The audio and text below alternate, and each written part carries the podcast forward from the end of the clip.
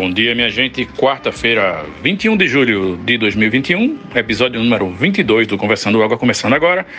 Toca a música que tem muito assunto aí.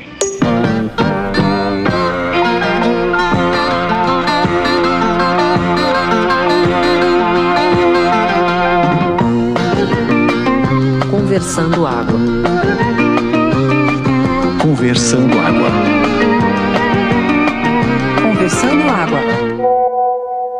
Que tal a gente começar o programa prevendo o futuro? Eu prevejo que no dia que esse programa for lançado na próxima semana, o assunto que estará mais em voga será hum, Olimpíadas de Tóquio, né? Porque estamos aqui no passado, há três dias da abertura desses Jogos Olímpicos, né? Que estão acontecendo depois de muitas reviravoltas e a contragosto das sociedades médicas e autoridades sanitárias do mundo. Então, o tema é Olimpíadas de Tóquio. Vou trazer alguns fatos para vocês. Como todos sabem, essa é a primeira vez que as Olimpíadas foram adiadas um ano por causa de um evento pandêmico. Como todos sabem também, essas Olimpíadas estão acontecendo sem público nas competições, o que é uma tristeza, porém necessário. E como todos sabem também, ou talvez não, esses são os Jogos Olímpicos em que temos o maior número de atletas LGBTQIA+. Não é isso? É, me corrige, Dante, aí se eu estiver errado. Fico muito feliz. Mas, em se tratando de Japão, tem um fato muito mais relevante que a gente tem que falar aqui nesse podcast, que é o seguinte. Todo mundo sabe que a vila onde se hospeda a delegação olímpica é um grande surubão em toda a Olimpíada né, rola uma orgia interracial, interplanetária, intercontinental entre os atletas. Né, isso é público e notório, todos é, é, se referem à Olimpíada como um, um grande festival hedonista. E esse ano o Japão tentando, o Japão sendo o Japão, né? É, eles tentando conter essa, esse furor sexual dos, dos atletas, eles instalaram camas de papelão. É isso aí, camas de papelão, porque se o atleta der uma, uma bimbada aí muito violenta na cama, quebra a cama e o cara não vai poder é, dormir confortavelmente e será prejudicado nas suas competições. Imagine só. Fora isso, o Comitê Olímpico Internacional obriga a distribuição de preservativos e o, o Japão disse: vou distribuir, mas distribuirei no último dia para que os atletas levem de lembrança nossos preservativos para seus países e pratiquem sexo seguro lá de onde eles vieram. Que legal. Até parece que a falta de cama não permite uma boa furunfada, não é verdade? A gente já sabe, a gente já comentou aqui, inclusive no episódio passado, que basta uma rede, basta uma esteira no chão, basta uma quina de pia de banheiro, né? basta uma quina de mesa, basta um vão de escada, qualquer coisa, a pessoa estando com a, com a tesão, meu filho, ninguém segura não, vamos embora. E falando de Olimpíadas, agora é realmente lamentável a falta de público, né? E necessária, sem dúvida. Eu acho que dava para adiar até mais um aninho essa Olimpíadas. Eu sei que a ansiedade dos atletas deve ser enorme, mas não dava para fazer agora. Somente com a situação do Japão que não é, não é das melhores. Né? Não chega perto da nossa, que é uma tragédia, mas não é das melhores. Eu sempre gostei muito de Olimpíada, né? Essa daí eu tô com menos vontade de acompanhar, deve ser em virtude dessas circunstâncias. Mas já temos notícias boas, né? A seleção feminina de futebol, que é uma seleção que eu sou fã, pessoas como Marta, como Formiga, que vai para a sétima Olimpíada, uma coisa impressionante a longevidade dessa mulher, né? Já estreou com vitória, né? Já ganhou aí, então minha torcida forte para a seleção de futebol feminina do Brasil. Eu quero dizer para vocês que aquele atleta Douglas da seleção brasileira de vôlei já deu uns pulinhos na cama, aliás, vários saltinhos, registrou tudo em vídeo e ao que parece a cama não é tão insegura assim, se aguenta um atleta pulando, não é? Aliás, eu recomendo para vocês, quem tiver de bobeira, dar uma conferida nas redes sociais de Douglas, porque ele está fazendo uma cobertura massa dos bastidores dessa Olimpíada. Rapaz, eu vi esse vídeo do Douglas, que inclusive tá arrasando. Inclusive, acho que vai ser o melhor correspondente dessa Olimpíada. E realmente a cama parece que vai aguentar aí a parada, viu, velho? A grama é de rocha. E outra coisa, né, bicho? Engraçado, é bom a gente fazer esse paralelo, porque uns têm Copa América, outros têm Olimpíadas. É isso aí, cada um com o seu. Rapaz, a verdade é como o Paulinho falou mesmo. Quando o cara quer, não, não, a falta de cama não importa. Você imagina que tem gente nessas delegações aí que pega uma vara de 10 metros de altura e enfia no chão e dá um pulo alto do caralho, vai lá em cima. Uma pessoa que faz isso, velho, uma pessoa trepa em qualquer lugar. A pessoa não, não precisa de, de cama. E, e, e, tem outra coisa também, essa cama de papelão aí, eu acho que, na verdade, o, o, o, engenheiro japonês ele é muito incrível e conseguiu fazer uma cama resistente até a terremoto, só que com materiais recicláveis aí, né? Pensando no, no, no meio ambiente. E atleta ou não, nessa Olimpíada tem um monte de gente com 18, 19, 20 anos. Gente dessa idade até em chão de barro tá transando, não precisa nem de câmera, não precisa de nada, pô. Jovem, quando quer, dá um jeito. E não distribuir camisinha pra galera não transar é igual aquela campanha do Eu Prefiro Esperar, não é? Porque é a melhor forma, já provado, que é eficientemente a melhor forma de aumentar bastante o número de gravidez e DST. É um espetáculo. É, movimento atletas aí que nós uh, sabemos que tem atletas rechonchudos, né? Mais fortes, mais pesados. Tal qual dos atletas do, do judô aí, do peso pesado, judô, levantamento de peso, o pessoal também é mais, né? Corpulento. Então essa galera aí tem que apelar pro chão, chão, chão, chão. Ou outra coisa, feita aquele, aquela música do, dos gatinhos transando, né? Vocês conhecem? O cara toca no ônibus. Ouça minha voz, ouça minha voz. O telhado é forte, o telhado é de laje e aguenta com nós. Pergunta para os especialistas em Jogos Olímpicos. Eu ouvi dizer que todos os países que sediam essas competições podem introduzir uma competição tradicional do seu país temporariamente é, no meio das outras e eu sei que o, Brasil introduziu o vôlei de praia, né? Eu ouvi dizer que Dubai, quando sediar os Jogos Olímpicos, vai querer introduzir aí a corrida de helicópteros ou é jet ski, sei lá o que é, uma coisa dessa aí de Playboy. E eu queria saber o, o, qual é a competição que o Japão introduziu? É o sumo? Eu fiquei em dúvida agora. Ia ser bom sumo na, nas Olimpíadas, né? Foi beisebol. O Japão é, na verdade, uma grande potência em beisebol. Você pode pensar que é os Estados Unidos, mas como os campeonatos, as grandes ligas estadunidenses são muito empresariais, os times desestimulam os atletas a ir para competições internacionais, competir com a seleção. É, isso na NBA, na NFL, na Liga de Beisebol, que eu não sei o nome, porque beisebol, foda-se.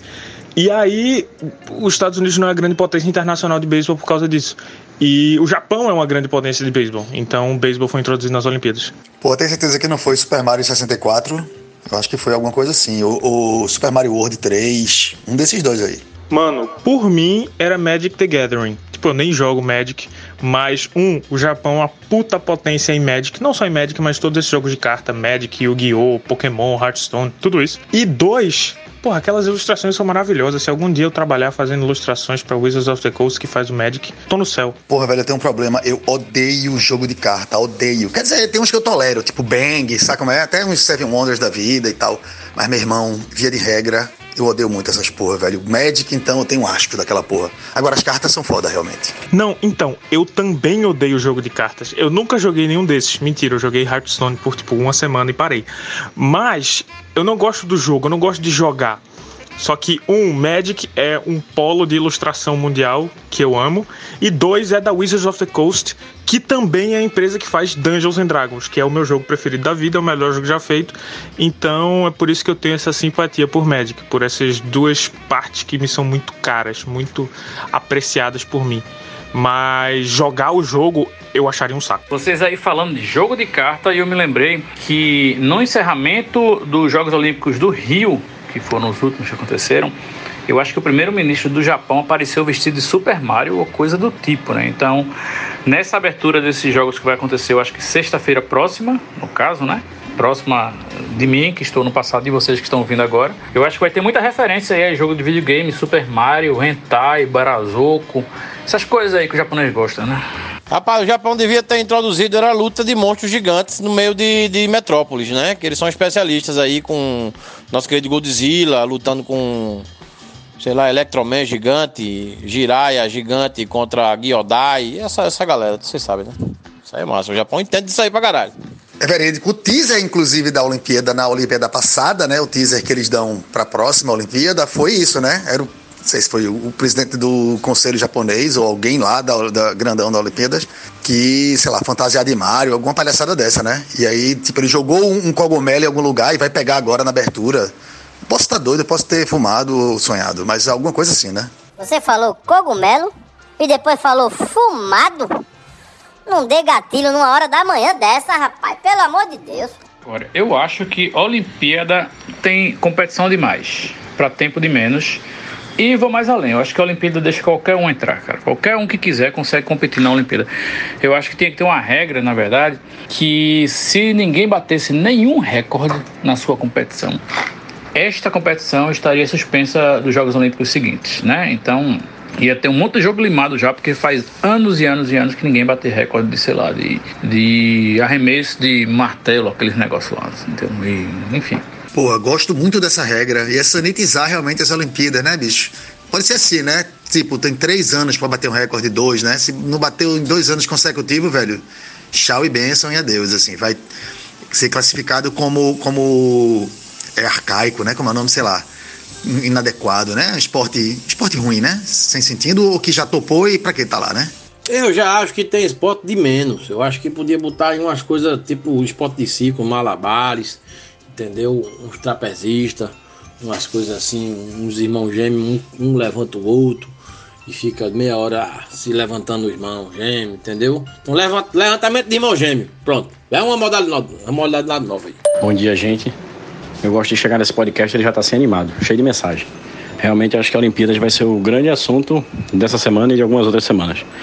É, essa questão de Vila Olímpica aí que o Will falou, isso era uma coisa que a gente, quando vivia esses campeonatos escolares e tal, que a gente viajava para outro estado, eu me lembro muito dessa questão, principalmente o pessoal que já era juvenil, os atletas mais velhos, tinha algumas meninas até que já tinham um namorico outro com um atleta de outro time, ou de outra escola e tal, não sei o quê, e era um clima meio de perder a virgindade no evento, tá entendendo? Era muito engraçado isso. Parecia essa corrida de gringo americano que é daquele baile de final de ano e vai perder a virgindade depois do baile. Então.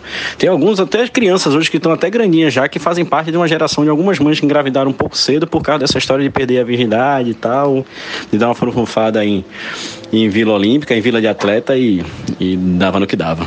Mas é isso, é uma coisa não só de Olimpíada. É, juntou atleta, o povo quer transar. Sobre essa questão dos jogos é, eletrônicos, é, agora com essa Olimpíada do Japão, o Comitê Olímpico está até analisando de como é que pode ter como modalidade olímpica essa turma que é profissional de jogo mesmo, né, que tem hoje times formados, até o Flamengo tem uma equipe de, de, de jogos eletrônicos, vários times como Barcelona, Real Madrid, já tem gente que disputa esses campeonatos mundiais, né? Aí estão realmente analisando de ter essa modalidade como modalidade olímpica futuramente. Aí, quem sabe, a turma do videogame é atleta olímpico. E sobre o Douglas, com certeza ele vai ser o melhor correspondente em redes sociais de uma pessoa que está no Japão transmitindo a Olimpíada.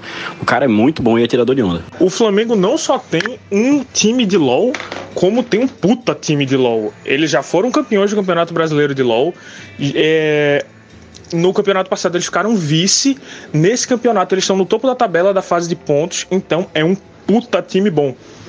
É, e eu não sei no Japão, porque o Japão infelizmente não é tão forte em questão de jogos eletrônicos.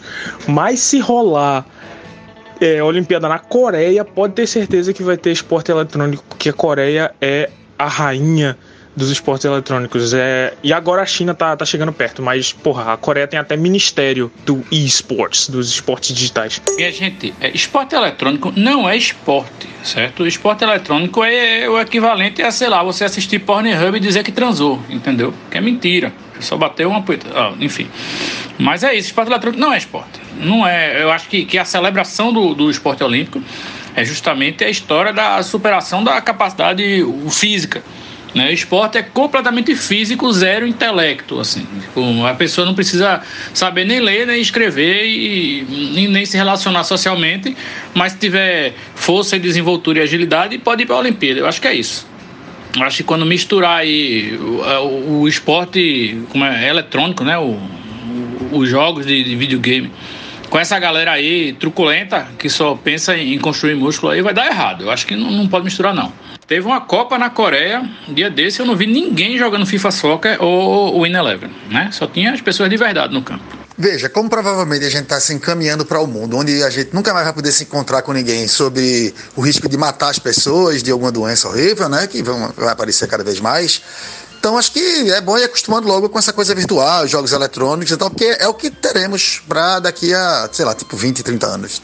Então, começa logo essa porra, velho. Will, eu adoraria concordar com você. Eu também acho que devia haver uma separação entre os esportes digitais, os esportes eletrônicos e os esportes físicos. É, mas o nome que foi dado são esportes eletrônicos e até que alguém dê um nome novo e que esse nome novo seja consenso, a gente vai ter que ficar chamando pelo nome que está posto no momento. No momento até xadrez é considerado esporte, né? Então fica difícil para nós que pensamos que esporte devia ser uma coisa puramente física e corporal e não uma coisa digital. Bem, segundo o Google, e o Google é a verdade, com V maiúsculo, né? Esporte é uma atividade envolvendo exercício físico e habilidade no qual um indivíduo ou time compete contra outros para entretenimento.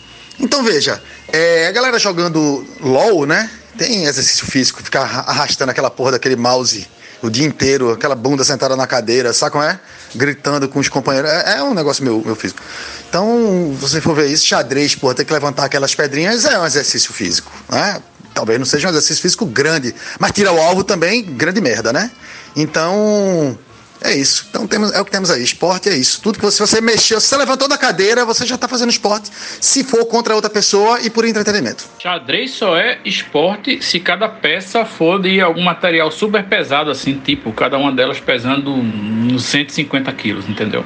E aí mistura também com levantamento de peso. Aí sim, xadrez é esporte. É, eu, eu durante muito tempo até para quem pratica algum esporte, durante muito tempo, a gente sempre tinha esse preconceito de achar que quem não tivesse uma atividade física, muscular, ou que tivesse alguma explosão, algum diferencial corporal, não praticava esporte. Mas durante muito tempo isso veio sendo quebrado realmente, porque o esporte, na verdade, envolve é, um trabalho mental, físico, não importa qual seja a movimentação física que na verdade ele está fazendo. Por isso esse Comitê Olímpico vai aplicando cada vez mais atividades que não sejam tão físicas como atividades olímpicas. Eu, eu, não sei se vocês lembram de um filme que tinha chamado Rush, que é a história de Nick Lauda com outro corredor galego lá. Fórmula 1, por exemplo, antigamente, velho, o cara dirigir o carro, o cara precisava só saber dirigir carro e caber dentro do cockpit, entendeu? Agora o cara bebia, o cara fumava, o cara bebia em farra e tal, não sei o quê. Isso foi um parâmetro que foi mudando depois, à medida que foram vendo o quanto que o carro exigia do cara. E o cara precisava ser atleta para dirigir carro. Hoje o cara precisa ser atleta para jogar xadrez, mentalmente e fisicamente, ele tem que aguentar aquilo, ele tem que aguentar a fome, o tanto tempo que a partida vai durar e tal, não sei o que, psicologicamente envolve o corpo. Eu acho que é isso aí que precisa mudar. Esse comentário de vocês é típico comentário de quem não tá fazendo porra nenhuma e não pratica uma atividade física, né, seu bando safado? Que doidice é essa, William? Então futebol só é esporte se a pessoa tiver que chutar uma bola de 60 quilos? Ou futebol só é esporte porque a galera corre? Porque, sinceramente, no futebol, se o cara não pensar, ele tá lascado, assim. Futebol é um jogo muito cerebral. Então, Cereja resumiu tudo aí que eu queria dizer. Muito bem, Cereja. Não, não, não, não, não. Você não entendeu. Eu falei que esporte necessariamente, e aí o Google, segundo o Fred, nos apoia nessa afirmação, necessariamente envolve capacidade física e atividade física, que é um negócio que provavelmente o, o esporte eletrônico, o, o, o videogame, não exige. Tanto é que essa é a opção da criançada, jogar videogame, porque não tem que fazer esforço nenhum né? E aí o que eu disse foi que uma pessoa tendo a capacidade física e a destreza necessária podia não ter raciocínio nenhum e competiria do mesmo jeito. Eu não falei, no entanto, que todas as pessoas que competem, todas as pessoas que têm capacidade física, concomitantemente também não têm capacidade intelectual. Você entendeu errado e generalizou aí, né? Mas enfim. Mas eu acho que o futebol, sim, o futebol tem algumas pessoas aí que intelectualmente não tem nada a acrescentar e realmente só sabem chutar bem e correr e driblar. É isso aí. Eu me recordo de uma má fase aí de Ronaldinho Gaúcho como jogador, né? E não estou me referindo a quando ele foi preso com passaporte falso no Paraguai, mas eu me lembro que ele simplesmente começou a parar de fazer gol e foram perguntar para ele o que é está acontecendo com você, que você parou de fazer gol. E aí ele disse: Ah, é porque trocaram aquelas propagandas que ficam ao redor do campo né, que eram é, uns tapumes impressos, trocaram por LED, que fica mudando a propaganda. E antigamente eu fazia gol, mirava assim na letra da propaganda, entendeu? Eu olhava lá, fazia, opa, vai ser ali. Eu usava a propaganda como uma mira para acertar no gol. E agora a mira tá mudando porque virou um telão de LED animado. E aí eu me fudi, tenho que me adaptar aos novos tempos, entendeu? É disso que eu estou falando. Eu tô tão por fora que eu pensei que LOL fosse aquela bonequinha que você compra por uma fortuna que só serve para abrir e que a criança perde o interesse depois de 5 minutos brincando com ela. William, uma triste notícia para nós e todos que acreditam que esportes deveriam ser ligados a atividades físicas. Eu pesquisei na fonte de toda verdade, como disse Fred, o Google, e o Google diz que xadrez é um esporte. Muito triste. Bem, eu acho que indiferente da, da do que o Google diz, tem muito essa situação hoje do que, do que a mente e o corpo se completa ou se se sobressaem. É, porque ontem mesmo eu estava vendo a final da NBA e eu fico impressionado realmente como as pessoas conseguem fisicamente suportar aquilo tudo, porque é um jogo de basquete, é um jogo muito pesado, os caras têm uma temporada muito pesada. É, o último jogo ontem requer realmente um psicológico, um mental muito forte, porque assim, é uma pressão muito grande. A gente está falando de uma garotada ali de 20, 20 e muitos anos, e que vão ao extremo físico e mental realmente para chegar naquilo. Não só do treinamento, do trabalho psicológico, da alimentação, de tudo que os caras passam realmente para conseguir chegar no nível que eles chegam, sabe? Aí eu sempre vou achar que uma coisa completa realmente a outra. Assim como o cara do xadrez ou qualquer outro jogo que seja sentado, que tem a capacidade realmente de fazer aquilo ali de uma forma que poucos conseguem fazer. Eu acho que isso é que transforma o esporte, diferente da atividade, uma coisa, para mim, sempre impressionante. É, super simples. A pessoa só sabe chutar bem, correr e driblar. Eu acho muito fácil. Confesso, Moura, que uma das frustrações da minha vida, eu sempre quis jogar futebol muito bem e eu nunca consegui. Tanto é que eu acho que eu me realizei no basquete. E olha que eu não sou nesse jogador todo, não, mas entre futebol e basquete foi uma coisa que eu acho que eu me dei melhor. A questão que teve mais, na verdade, do futebol é que eu não tinha habilidade para isso, me botavam toda vez no gol. Criança na época da gente, 80 e 90, era bem cruel em relação a isso, né? Se o cara não sabia nem ser zagueiro, o cara ia pro gol e olha lá, né? Depois de velho, porque eu não engordei tanto e ainda mantive uma forma, hoje eu jogo uma peladinha, uma vez ou outra, e o que me faz destacado mais na pelada é porque eu corro, porque eu não sei driblar, nem chutar muito bem, não. O que eu acho foda mesmo é o futebol, velho. Futebol é pra arrombar ali, é, é, devia ser atração circense aquilo ali. Porque não é possível que os caras, sem usar os braços, quer dizer, usando os braços só para se equilibrar, os caras consigam jogar vôlei. É impossível aquilo ali. Eu ainda acho que é computação gráfica. Rapaz, eu concordo muito contigo. E mais impressionante ainda que eu acho, além de futebol, é esse tal de fute mesa agora, que é uma mesa de ping-pong, só que meio côncava assim para baixo. E a turma joga futebol na mesa de ping-pong. Meu irmão, é algo de impressionante também. Tem uma parada que sobe em cima da mesa para dar um chute cortada. Aquilo ali para mim também não, não é de Deus. Porra, Cerejo, você acabou de introduzir mais um desejo na minha cabeça agora, que é Jogos Olímpicos na Tailândia. Porra, já imaginou se o esporte que ele sugere para os Jogos Olímpicos seja pompoarismo? E aí vai ter tênis de mesa de popoarismo, porque eu sei que as moças de lá já conseguem disparar bolinhas de ping-pong com o músculo vaginal, assim, já é uma tradição milenar. Imagina só. Na Tailândia seria pênis de mesa, algo assim. E esporte e exercício, o que é que é exercício? O que é que é força e o que é que é corpo e o que é que é mente, né? É tudo misturado, minha gente. Vocês estão muito segregacionistas aí nesse sentido.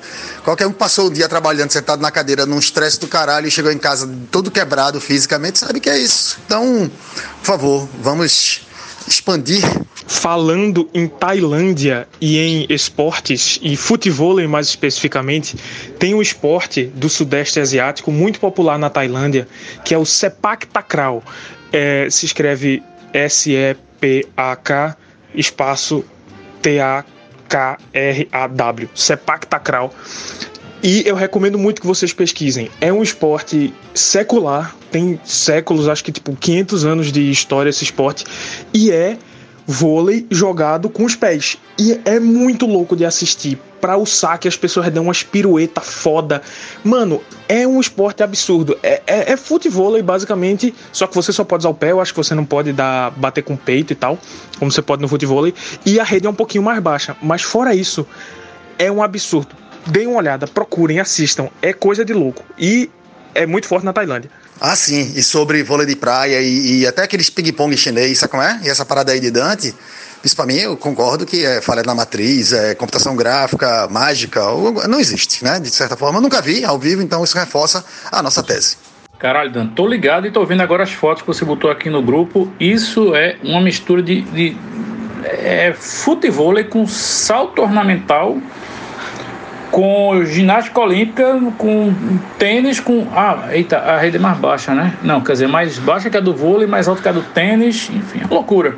Esse esporte sim eu gostaria de ver no, nos Jogos Olímpicos. Eu tô aqui preocupado se, se a banda El Chan nunca ouviu essa palavra espectacral, porque isso vai dar uma música do El Chan, filha da puta, com esse nomezinho aí. O poarismo é uma coisa que sempre me impressionou. Eu já soube de pessoas que realmente conseguem jogar bolinhas de ping-pong na parede e conseguir pegar. Isso tudo com o poder do popularismo. E dizem que as professoras conseguem fazer isso com coco verde, com água. Tem a história aí da mulherada da Tailândia que consegue cortar banana em rodelinha, né? Chega o filho lá, mamãe, quero banana em rodelinha, não quero amassada hoje. E a mulher, tá bom. Aí enfia na saia e depois sai as bananas todas em rodelinha, já a criança come. Tem uma mensagem futebolística triste aqui para Paulinho, que Paulinho, eu sei que é fã dele, mas Paulinho, eu acabei de ler aqui que Lucas Batatinha pede para sair do Santa Cruz. Viu? Na verdade, fritaram ele, né? Eu queria colocar uma mensagem aqui para abrir um assunto sobre o foguete que foi para o espaço ontem do dono da Amazon. Vocês acham que ele foi feito por Brenan? Ou você acha que é uma falta de maturidade do Recifense ficar achando que todo foguete foi feito por Brenan? Era uma bilola todinha, um bicho que foi pro espaço ontem. Tudo bem que todo foguete é, mas aquele de ontem era especialmente de Brenão. Não é isso? A galera fez, já tava rodando um meme aí dizendo que Jeff Bezos levou a sério mesmo a questão de ser o maior pica das galáxias. Eu não falo é nada. Não, da análise das imagens, tem-se por certo que de fato o objeto do, do bilionário aí tem um, um, um, formato fálico, né? O domo, inclusive, o domo mais arredondado, né? De forma que remete realmente à glande. Né? E o fato dele ser impulsionado aos ares, né? Faz uma, uma referência indireta, eu presumo, a uma ereção. Mas daí a dizer que é uma bilola, bilola, todo pernambucano vai enxergar uma bilola ali, sem dúvida. E bilola, um bilionário, tem tudo a ver, né? Porque tá um trava-língua e tem até um, um, um mote para fazer uma cantoria de viola. A bilola do bilionário que subiu aos céus. Olha aí, Paulinho, compõe essa pílula poética aí para declamar pra gente. Não, eu sou bom só no mote, viu, Cecília? No mote eu faço um motezinho, jogo no universo e se aparecer alguém que pegue, né? Principalmente um assunto feito esse que eu não domino. Mas, menina, em São José do Egito ali, em dois segundos já tinha umas 10 pílulas.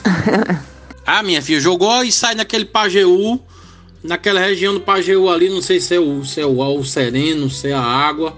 Mas jogou ali qualquer esquina você encontra um poeta que faz um decassílabo aí de 882 versos aí sobre um motezinho besta desse. Passando aqui para fazer uma pequena correção no final desse dia. Jeff Bezos pode até ter tentado ser o pica das galáxias com essa nave dele, mas o que ele conseguiu foi no máximo ser o pica da estratosfera alta, que é a camada da atmosfera que ele conseguiu atingir, que fica a mais ou menos 106 quilômetros de altura. Né? Para ser pica das galáxias, ele teria que ter ido em outra galáxia. Isso é uma coisa que nem ele, nem nenhum ser humano jamais conseguirá fazer, de tão longe que elas ficam. Will, eu arrisco dizer que nem pica ele conseguiu ser. Eu acho que ele mirou no objeto voador não identificado e acertou no objeto vibrador não identificado. Gente, deixa eu praticar aqui o meu esporte favorito, que é falar mal dos idiotas. Eu vi aqui uma matéria da BBC Brasil de que 20% dos atletas que estão nas Olimpíadas não se vacinaram. Não sei se foi dito aqui já isso, não me recordo agora. Mas bem, eles não se vacinaram porque não querem se vacinar. Optaram por não se vacinar. Não sei por quê, que, que, é que eles estavam pensando. Provavelmente estão acreditando aí que Bill Gates quer implantar um chip neles através da vacina para eles deixarem de usar o, o Gmail e voltar a usar o Outlook. Então, quando vocês verem assim um atleta bem apessoado, né, com um corpo legal, não invejem o corpo dele, porque a mente pode não compensar. Foi, Paulinho, a gente comentou isso por aqui já. E realmente eu fico impressionado igual a você. Eu, eu não sei, na para a verdade, atleta ou qualquer outra pessoa, eu não sei o que leva uma pessoa a não querer se vacinar. Eu, eu não consigo entender. Vocês estão de sacanagem, né? Dizendo que não sabe, não consegue entender. Porque o que mais tem aí é argumentos para eles não quererem se vacinar. É, a vacina tem um chip, a vacina te torna magnético, a vacina é um plot para criar novas cepas de Covid, a vacina veio da China como um plano qualquer. Essas informações estão correndo solta aí, eles simplesmente adotaram isso como a verdade. Como muitos dos nossos amigos escolhem adotar algumas verdades que são bem mais ridículas do que essa, diga-se de passagem. Então, na verdade, a gente não pode muito Quer dizer, a gente tem que reclamar, como a gente tem que reclamar também igualmente de outras coisas tão absurdas, que são todas ligadas. Então, assim, é muito simples porque é que eles não querem se vacinar, porque eles optaram por acreditar na narrativa que hoje em dia é algo que todo mundo tem o direito de fazer, acreditar numa narrativa. Se eles estão prejudicando os outros, isso é uma, isso é uma percepção sua, da sua narrativa baseada no seu ponto de vista. Para eles, na verdade, eles estão salvando as pessoas. Quem está se prejudicando os outros é quem opta por tomar essa vacina, que é danosa, de certa forma. Já dizia nosso querido Sérgio Sampaio: as pessoas são os lindos problemas. Às vezes nem tão lindos assim. Eu tô com aquele menino Sartre e não abro. É, um, um, outro assunto que eu queria falar com vocês. Eu escuto o podcast da gente e os outros podcasts eu escuto pelo, pela plataforma do iPhone, né? De podcast. E ela tem também essa situação de acelerar a velocidade do podcast para você ouvir mais rapidinho. E ela também tem a opção de você ouvir lenta também numa velocidade a menos. Às vezes tem uma a mais, ela tem uma a menos. E fica todo mundo com voz viajadona. Inclusive, é, eu estava ouvindo o, o, episódio da semana passada e a musiquinha da abertura nessa velocidade, fica sensacional, velho. Na velocidade lentinha. Depois, se puderem, de uma sacada. Ah, no Spotify tem também, pô. Fica muito massa. Eu já botei uns pedaços pra escutar assim, tipo em 0.5x, uma coisa assim, sabe? É super lento, cara. Mas dá uma agonia logo, aí eu volto pro rápido. E ontem, quarta-feira, cientistas publicaram um trabalho onde eles descrevem a descoberta de 33 novos vírus descobertos nas geleiras da China. Vírus nunca visto antes.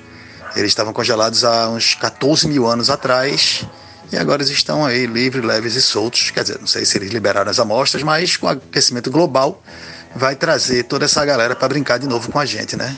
Segura o cu aí, galera. Falar em China, vocês viram a porra do, do da enchente que teve lá, chuva, é, mais neve derretendo, descendo montanha abaixo, na forma de água e alagando tudo, porra. Tem umas imagens da galera dentro do metrô, metrô parado no escuro e a água batendo no pescoço do povo, porra. E o povo sem poder fazer nada, sem sair.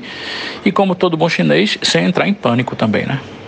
Rapaz, Will, isso é verdade. Eu vi uma imagem de um resgate. Da mulher tava, tipo, no segundo piso desse metrô água descendo em forma de cachoeiro, os caras jogando uma corda, a mulher sendo puxada contra a corrente da água, dando os goles da porra. Quando chegou em cima, a cara tava como se nada tivesse acontecendo. É a vantagem de ser oriental, né, chinês aí nesse caso, é esse semblante aí de serenidade que eles têm, né, mesmo com toda a tragédia acontecendo, parece que tá tudo normal, mas por dentro eles estão foda, porque eu acho que o formato do rosto dele não permite que eles passam, passem, transmitam desespero assim pela face. Eu acho que é por aí. Porra, Paulinho, eu vi dizer aqui uma coisa muito parecida, porque o chinês, ele é igual o Hulk. Uma vez perguntaram, né, pra Bruce, Bruce, como é que você controla a tua raiva? Ele, eu não controlo, eu tô sempre com raiva. E aí o chinês é isso, pô, ele tá sempre em pânico, então para ele é fácil, aquela cara é, é, é de sempre. Que é mais ou menos o que acontece com a gente, né, velho? Pô, o brasileiro é um povo alegre, feliz, né? Então, vai lá ver como é que é o brasileiro de verdade por dentro. Deus me livre. É o que a turma diz: quem vê sorriso não vê Serasa, né? Não vê Serasa ou SPC. Lembrei daquela música. Foi sem querer que eu estourei o meu cartão. Dererei. Era 12 prestação comportava não. Olha, mas a pessoa não pode nem descansar um pouquinho. Eu fui ali, quando voltei, já estava ouvindo aqui vocês dizerem um monte de barbaridade, de frases preconceituosas contra o povo oriental. Minha gente, tomem jeito, pelo amor de Deus. Não, não, de forma alguma, Diana Moura, de forma alguma. A gente tá aqui exaltando o povo oriental, da, da serenidade que ele mantém, né, no olhar, no, na, nas feições, nos momentos mais difíceis possível. Por favor, não distorça nossas palavras. Eu, inclusive, tenho parentes orientais. Eu tenho um tio que vendia amendoim japonês. Então, eu tenho parentes orientais, não tenho preconceito nenhum contra o povo oriental, de jeito nenhum. Pelo amor de Deus. Paulinho declama. Canto de amor e de lama. Choveu e a lama em Santo Amaro. Nas ruas, nas casas, vós contornais, eu não. Em mim a lama não suja, em mim a lama não suja. Eu sou a lama das chuvas que cai em Santo Amaro. Vosso escote pode me sujar por dentro, cachaça não. Vosso perfume pode me sujar por fora, suor nunca, porque sou suor, a cachaça e a lama das chuvas que caem em Santo Amaro das Salinas. Erickson Luna. Que lindo, Paulinho. Arrepiei aqui, velho. Muito bonito mesmo. Obrigado, viu? Obrigado, meus jovens. Erickson Luna, para quem não conhece, era um poeta andarilho da noite recifense. Ele vivia nos bares, batia ponto ali no, no empório sertanejo. Vivia aí rodando na noite, bebendo, muitas vezes ali no centro da cidade, Rua da Moeda. Era uma pessoa inteligentíssima. Ele cursava é, direito na Universidade Federal de Pernambuco quando viu que aquele ambiente não era para ele e optou pela cachaça, né? Optou pelo vício e pela poesia, pela poesia urbana, né? E foi viver. E assim viveu até 2008, quando nos deixou, sempre alto, magro, com aquela barba dele comprida. Só tem um livro publicado que os amigos se juntaram para fazer uma coletânea do, dos poemas que ele declamava na noite chamado Do Moço e do Bêbado. É o nome do livro. Tem até uma pequena biografia dele no livro, é bem legal. É difícil de achar, mas se eu procurar com vontade, tem por aí. Já que hoje é sexta, minha dica: Erickson Luna. Arretado, Paulinho. Esse quadro Paulinho Declama pode acabar nunca, viu? É o melhor do podcast. Já que é sexta, estamos falando de poesias e motes. É, procurem Pílulas Poéticas do Sertão no Instagram, tem um canal no YouTube também, é, que foi um projeto com imagens captadas por Petrônio Lorena em São José do Egito e que captura, foi, foi custeado, né, fundeado pela, pela Aldir Blanc e captura a sensibilidade do sertanejo em pílulas, em pequenas declamações, é, coisas como o Cântico Negro de, de, de Zé Régio, é, declamado por, é, quem é que estava declamando o Cântico Negro mesmo?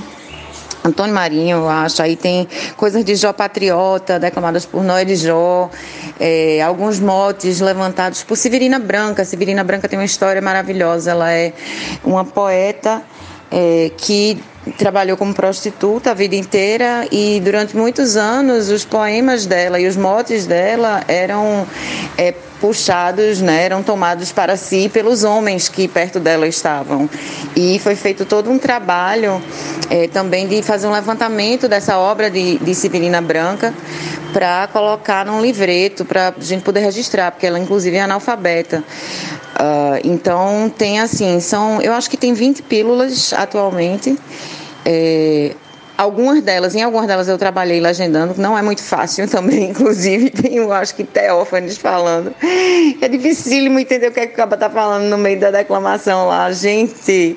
Mas é divertido e é muito bonito ver como essa poesia permeia é, o, o o sertanejo, o pajeú, como todos, já, já, já parece que nasce no sangue a capacidade de, de, de, de escrever e de declamar e de pegar um mote e jogar para frente, como o Paulinho disse, né? Anteriormente. Vejam aí, Pílulas Poéticas do Sertão, é bonito. Eu nunca dou dica da semana, mas essa semana eu vou dar uma dica, porque semana passada eu peguei um livro que Ritinha, que já foi nossa convidada aqui no podcast, me deu que é O Filho de Mil Homens, de Walter Hugo Mãe. É, sentei no sábado para assistir, assistir ó, desculpa, para ler e não consegui parar, simplesmente li inteiro. Terminei ah, no fim da tarde, começo da noite do sábado, é, sentada no sofá, tentando absorver todo o, o afeto, todo toda a história que o livro traz e é simplesmente incrível. Eu virei fã de Walter Ugumãe, não tinha lido nada nunca dele ainda, não conhecia. Quero ler outras coisas e indico demais. É uma leitura maravilhosa, uma história muito bonita, um romance bem foda. Nossa, isso. Eu ganhei esse livro da minha comadre, Ju Coutinho, que inclusive participou de uma das nossas finalizações de podcast, né? Ela entrou para, acho que substituir Paulinho, mas Paulinho acabou entrando também depois, eu não sei se vocês lembram. Mas é, eu comecei a ler e não terminei, eu não consegui ler numa sentada só, mas é fantástico. Walter Agumanha é absolutamente incrível, de fato. Então, quem não conhece, que vá atrás. E eu vou fazer outro áudio para dar uma segunda dica. Na verdade, a minha dica 2,5, né? Ou terceira, porque eu concordei com a outra uh, anterior. Mas hoje, dia 23 de julho é, de 2021, completa-se 10 anos da morte de Amy Winehouse. E Amy Winehouse foi um artista muito, muito foda. E é, o legado que ela deixou para a música é uma coisa belíssima, assim. Então, aqueles que não conhecem, eu acho difícil, né? Porque todos os nossos ouvintes são de uma idade que com certeza já tem isso. Mas peguem o Back to Black e, e ouçam com carinho, com cuidado, do começo ao fim, porque é, uma, é de uma genialidade sem fim, né? Ela foi uma artista que é, abriu caminhos para pessoas como Adele, como Florence Welch do, do, do Florence and the Machine, que são vocalistas vocalistas e artistas fantásticas, maravilhosas, de, de um toque é, sentimental e, e, cuidadoso com o que é esse sofrimento do feminino, né? Que é massa. E também para dar aquela pontuada de que observar como a mídia trata, né, as pessoas e, e os artistas principalmente, porque eu tive a sorte, a honra de ver Amy Winehouse no palco duas vezes. Eu assisti um show dela aqui em Recife e outro em São Paulo, mas via-se que ela estava declinando, né, física e mentalmente, e não se fazia muito a respeito, né? Na verdade, a gente sabia que ela estava passando por um problema mental, ela estava deprimida, estava passando por é, é, problemas de, de é, bulimia e bem, drogas e tudo mais, e ela estava ali, continuava fazendo show, estava em cima do palco. Então, quer dizer, o que é que nós, como sociedade ou como mídia, poderia ter se feito para poder ajudar essa pessoa a procurar uma ajuda, né? Então, assim, é muito difícil, que inclusive nos dois shows que eu vi dela, ela tava no primeiro ela caiu de bêbada no fim do show e saiu do palco etc e ainda assim era um monstro no palco. Uma coisa absolutamente fantástica mas que você via que ela estava precisando de ajuda. E quem ofereceu essas mãos né? Uh, e como é que isso é, reflete para a gente nos dias de hoje é, no sentido de o que é que a mídia pode fazer ou deixar de fazer né? para que artistas e outras pessoas possam cuidar melhor de sua saúde mental. É, talvez hoje não fosse tão gritante a, a tiração de onda, né, de, não fosse feita tão abertamente como se foi feito durante muito tempo ali atrás. Então, para a gente estar tá atento também a isso e, e, e, e respeitar esses espaços uh, uh, e, tentar ajudar na medida do possível, né, porque às vezes a pessoa também não quer ajuda. Mas é isso, Amy Winehouse, um artista que, que rasgou o coração para insegurança feminina, para pro, a paixão, para o, o, gritante cuidado e, e, e artisticidade do que era estar em cima do palco e dominá-lo, mesmo estando no estado em que ela estava. Ela era genial, ela continuará sendo genial. Não só o Back to Black, ouçam a discografia se puderem. As coisas ao vivo são fantásticas. E vamos nessa. Já pedindo desculpas por fazer um adendo a um áudio já cumprido, mas é um paralelo que dá para ser feito com o que foi o tratamento da mídia de, de Lady Di, da Princesa Diana, é, de Britney Spears, é, o fato de, por exemplo, Meghan e Harry terem saído da Inglaterra né, por pensamentos e, e, e suicidas e, e sentimentos de não dar conta de tudo aquilo ali. Então, quer dizer, pensemos, pensemos em tudo isso. Pô, Preta, eu gostei. Eu sou muito fã dela também, velho. Não tive a felicidade como você de ir pra um show dela. Me lembro que eu fiquei muito triste quando ela veio pra cá, pra Recife. Eu não sei o que, que eu tinha, se eu tava doente, onde é que eu tava, se eu tava liso. Mas eu não fui pro show dela e senti muito ter perdido essa oportunidade. Mas eu sou muito fã dela também, eu acho a obra dela muito foda. Um cheiro pra Amy Winehouse. Lembro que a gente costumava dizer que ela era um Timaya melhorado, né? Porque ela ficava muito doidona, mas ela não faltava show, né? ela pelo menos ia lá e caía no palco. Tim era foda. Eu sou prova viva de, de Tim falta show. Eu, um show aqui no português mesmo, que é até narrado no livro dele. Eu tinha ganho o um ingresso. É, em contrapartida, eu ia levar até a pessoa que me deu, dar uma carona pra ela, porque ela não tinha carro e tal, não sei o que. Na época eu tinha um Unozinho. Só sei que chegou lá no português, Vitória Regia entrou no palco, ficou tocando um bocadinho, tal, não sei o que. Daqui a pouco foi saindo um, foi saindo outro, só ficou guitarra quando saiu. Sobe o cara da organização e diz que o senhor Timaia não veio. Rapaz, não sei se vocês lembram daquelas cadeiras que tinha da, de metal da Brama, foi voando para tudo que é lado. Me lembro que eu resolvi ir embora quando eu vi uma cadeira dessa de metal da Brama voando para cima da bateria, meu amigo. Quando ela bateu lá, eu virei para essa minha amiga que tinha ido comigo, fez minha filha, acho que é hora de ir embora agora. Eu me lembro que eu saí puto, velho, lá, puto. Aí depois, quando eu li o livro, eu fiquei feliz porque eu tava lá e participei da história. Porra, Cerejo, a minha mãe me fez o favor de me dizer que eu fui concebido na traseira de uma Kombi ao som de Timaya, né? Que papai tem essa Kombi na adolescência dele. Ela me fez o favor de contar essa história e trabalho isso até hoje na minha terapia. Mesmo assim, adoro Timaya, adoro Timaya, Timaya do caralho demais, escuto bastante. E também fui, tive show, a sorte de ir pro show de Amy Winehouse, é, que Cecília falou aí, e a reflexão que ela faz é bem interessante, viu? Parecia realmente um pedido de socorro daquela menina e que foi aparentemente ignorado pelos mais próximos. Foi foda. Vamos embora. Porra, cada um tem a concepção que merece, né? A história que me conta é que queimaram uma panela de feijão quando estavam me concebendo. É isso aí. E, porra, Paulinho Declama é o áudio que dá dignidade ao podcast. Isso não pode acabar nunca, realmente. Arrasasse, Paulinho. Concordando com tudo que Cecília falou sobre Amy Winehouse, que é uma artista que foi uma artista incrível, é uma muito fora da curva, mas eu deliberadamente escolhi não assistir o show dela quando ela veio para o Recife, porque a espetacularização da decadência dela era uma coisa que me incomodava muito. Ela praticamente morreu no palco, assim, no, foi morrendo, né? Foi se acabando. Eu achei aquilo tudo muito triste. E sobre Walter Guman, que é um autor que eu adoro, tem um podcast do Jornal Português Expresso que se chama A Beleza das Pequenas Coisas, que entrevistou Walter Guman sobre o último livro dele que se chama Contra Mim. Então, se você quiser conhecer um pouquinho mais sobre o autor, eu recomendo esse podcast. Arrasem. Eu sou a pessoa que vive indicando a concorrência neste podcast.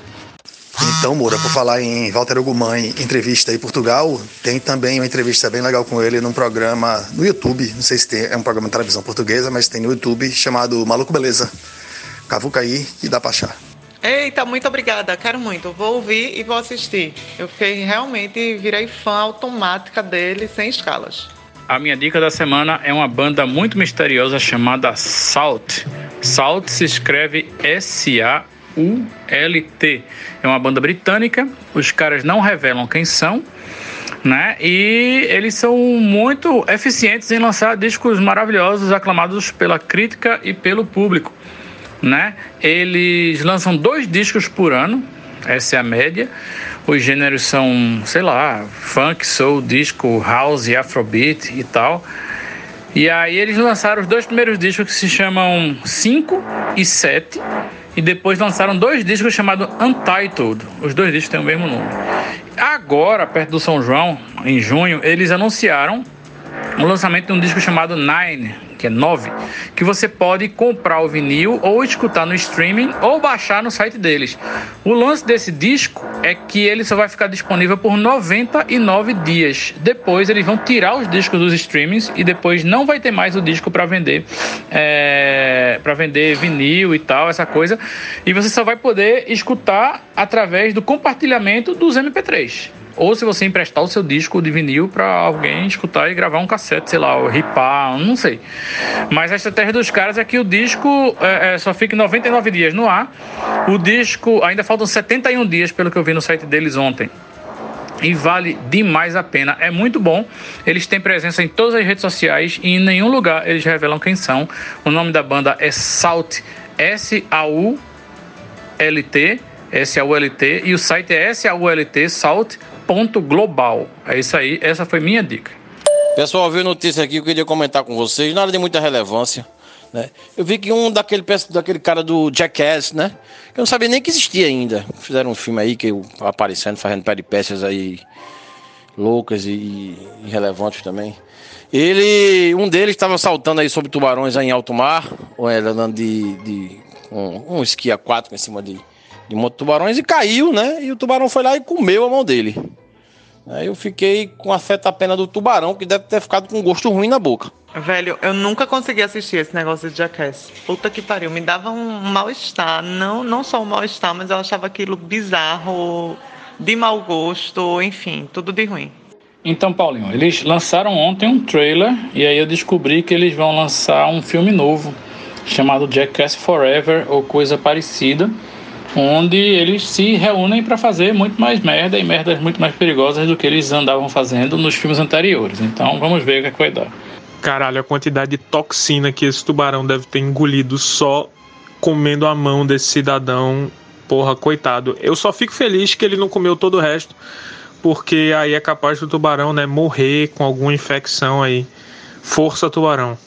Jackass, Paulinho, que tem envolvimento do Spike Jones, né? Que eu não sei raios como é que é, não sei se ele é diretor, acho que não. Mas na pesquisa que eu tinha feito semana passada para ver alguns filmes dele, apareceu toda a, a, a fila de Jackass, que sei lá, tipo, tem uns 47. E eu fiquei muito incrível com isso. E eu tô com a meira.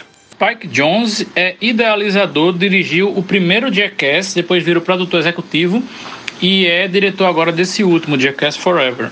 Inclusive, ele participa de várias peripécias, aquela que, que são com uns velhinhos, que eles se maquiam para ficar igual uns velhinhos e aí acabam fazendo um monte de merda que o velho não faz. Né, andar de skate, cair de cima da casa, essas coisas, para todo mundo pensar que foi o velho que se fudeu. É, sempre são dois velhinhos. Um é o Johnny Knoxville, que é o, o principal lá, e o outro é sempre o, o Spike Jones. Ele mesmo, em pessoa. Ele é fanzaço e incentivador dessa putaria. Tá, não sabia dessa não, Fred. Spike Johnson envolvido aí com essa, com essa galera inútil. Bem, todo mundo gosta de fazer uma merdinha de vez em quando, né? Eu vi muito pouco desses cara.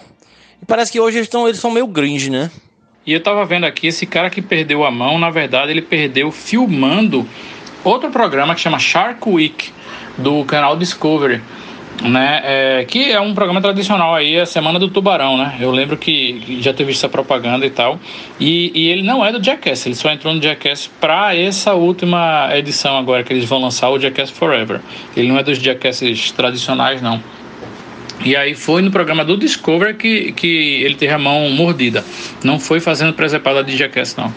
E por falar em Discovery, Semana do Tubarão, uma trivia agora nada a ver do caralho, mas que tem um documentário pernambucano, recifense, sobre o tubarão, né? Que é a revolta dos tubarões, algo assim. E essa porra passava em toda a Semana do Tubarão na Discovery. E que eu achava do caralho é que tinha um cara dando um relato e ele fazia: Porra, o tubarão veio, tentou me morder minha perna, um surfista, né?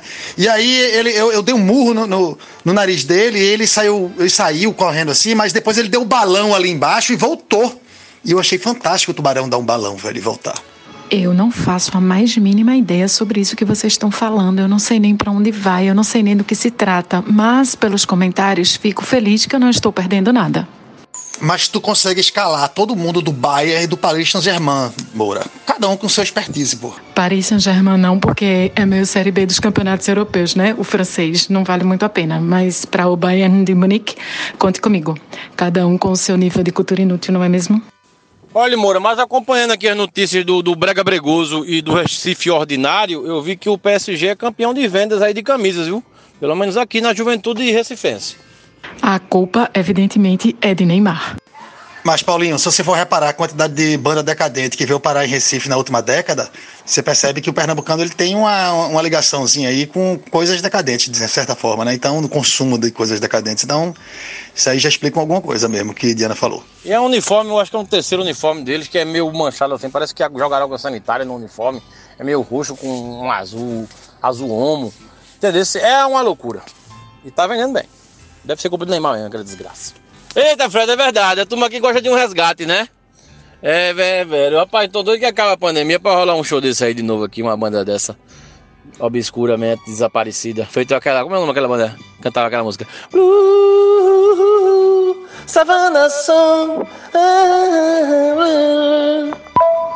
Vocês estão falando aí de cultura inútil e vou fazer uma coisa que eu raramente faço nesse podcast, que é trazer um pouco de cultura útil com a minha dica da semana. Minha recomendação da semana é uma plataforma chamada LibriVox, que é um site que você pode acessar no seu computador ou um aplicativo que você pode baixar no seu celular e é uma plataforma de livros em domínio público.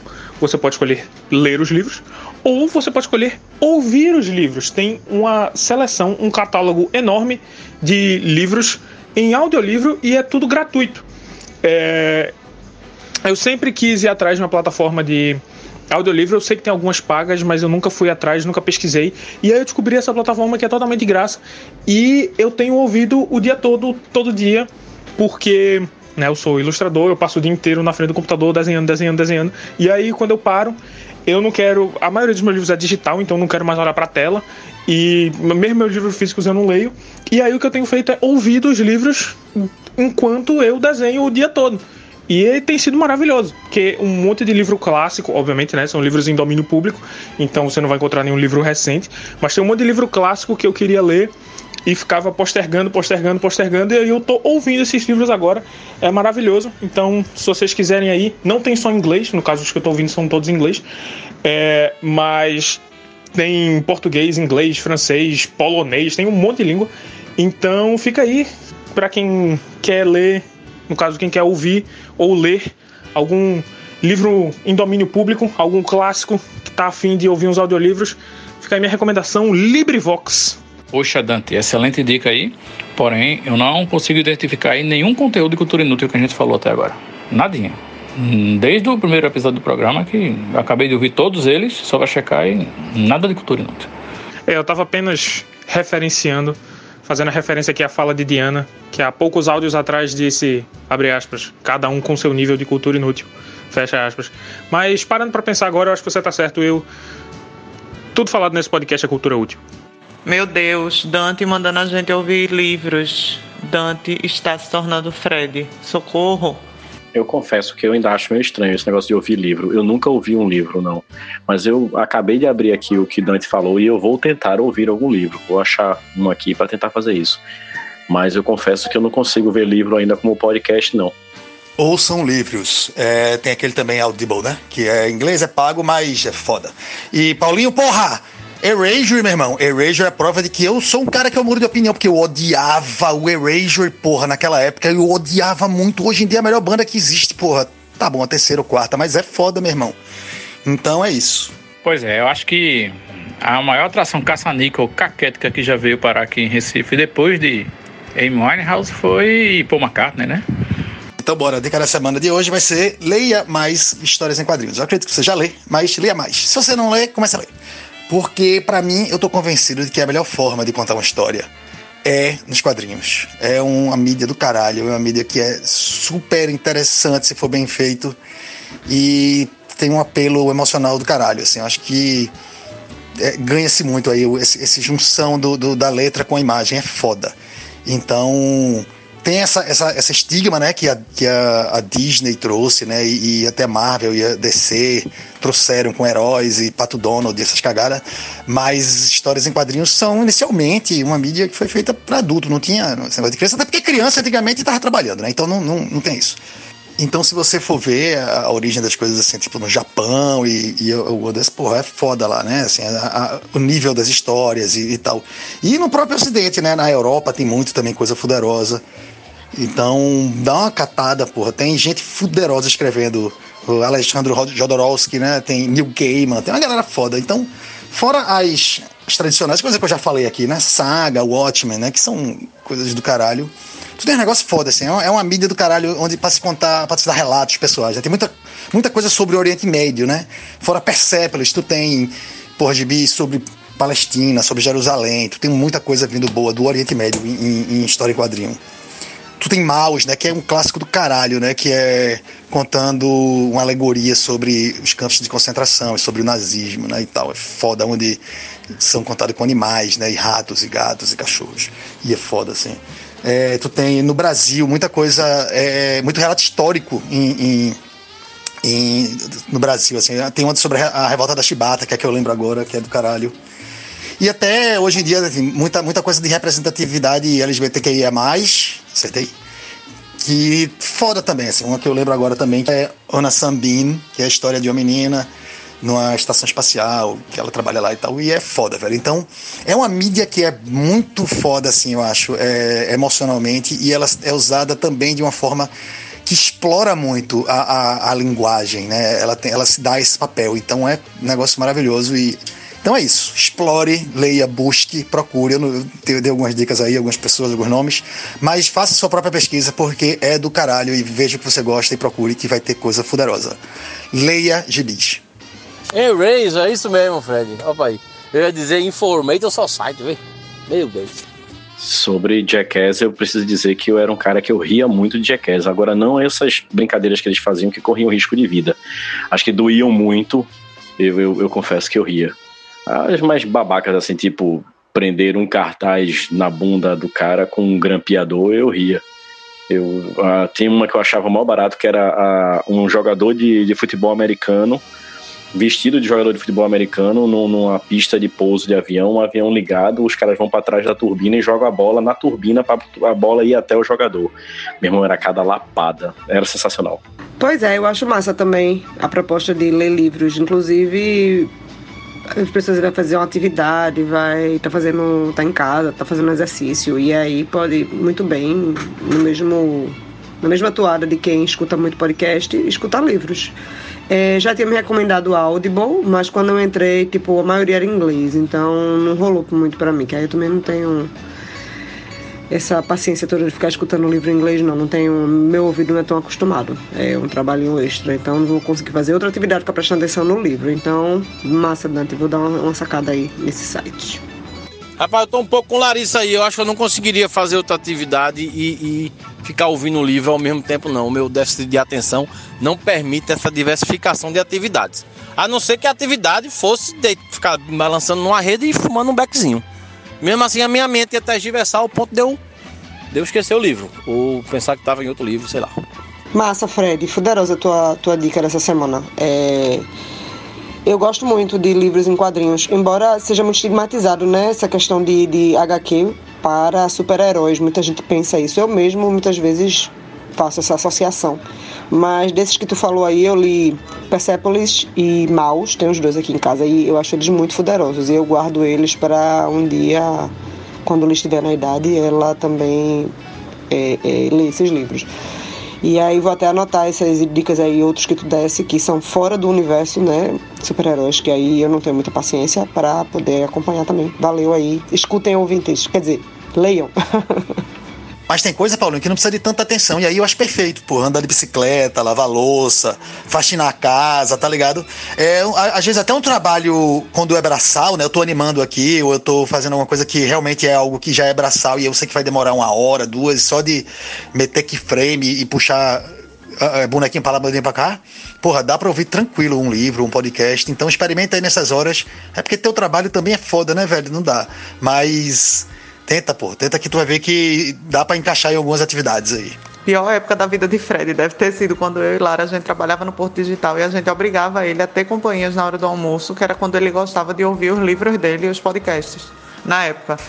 E aí ele chegava no restaurante com um fone no ouvido e olhava pra gente e devia pensar: puta que pariu, vou ter que parar de ouvir meu podcast para almoçar com essas meninas.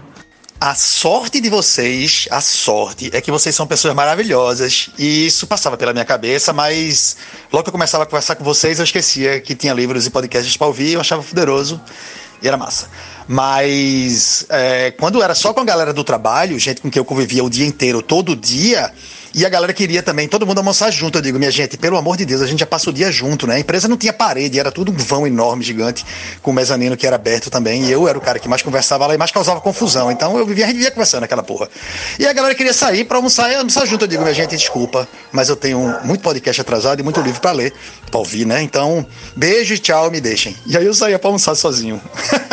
aí eu encontrava vocês, porra, foda. E aí, seus medalhistas? Bora terminar essa podcast. Eu tô rindo até agora com o podcast. Podcast. Esse podcast aí é um sotaque germânico, né? Escandinavo. Pode esquece. Pois pode esquecer minha participação nesse encerramento. Eu não quero participar. Misturei da língua só, somente. Não tire onda do meu sotaque. Eu falei certo, é podcast. Eu queria registrar minha indignação com a participação de monstros extraterrestres e pessoas que não são desse mundo nessas Olimpíadas, porque eu acabo de ver a série de Argolas de Zanetti, um reprise que rolou aqui.